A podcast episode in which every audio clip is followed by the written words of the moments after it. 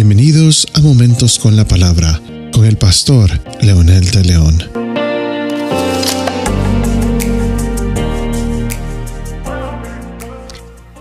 Definitivamente la vida cristiana no es fácil.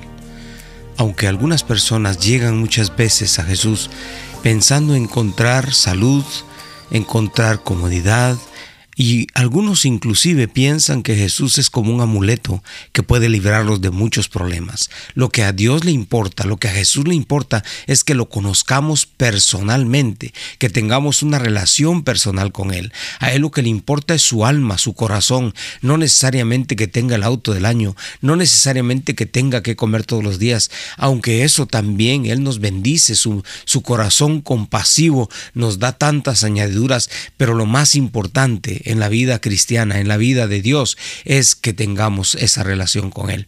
¿Con qué razón Pablo decía en el libro de Romanos capítulo 1 versículo 16, porque no me avergüenzo del Evangelio?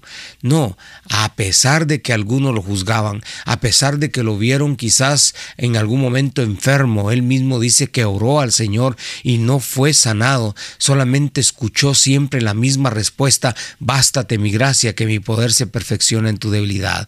Fue perseguido, fue apedreado. Él mismo cuenta que pasó hambres, que pasó persecución, que pasó tristeza y tantas otras cosas. Y a eso se refería Pablo cuando dice, yo no me avergüenzo del Evangelio, no me avergüenzo de eso, porque el, el Evangelio realmente consiste en el poder de Dios para salvación.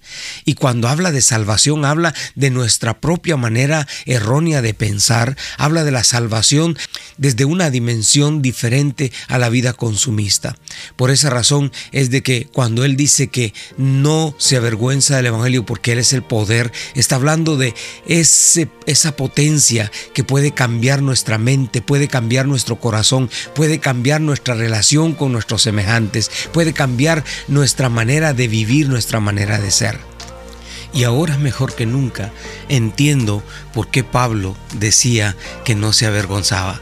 Qué lindo es vivir para el Señor, no importando las circunstancias.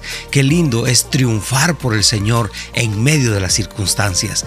Y esa es la dimensión de vida que Dios quiere darnos ahora, en este tiempo, teniéndolo a Él como el Salvador de nuestra vida. No es fácil, pero es importante. No es fácil, pero es posible. No es fácil, pero tiene que ver con la vida eterna.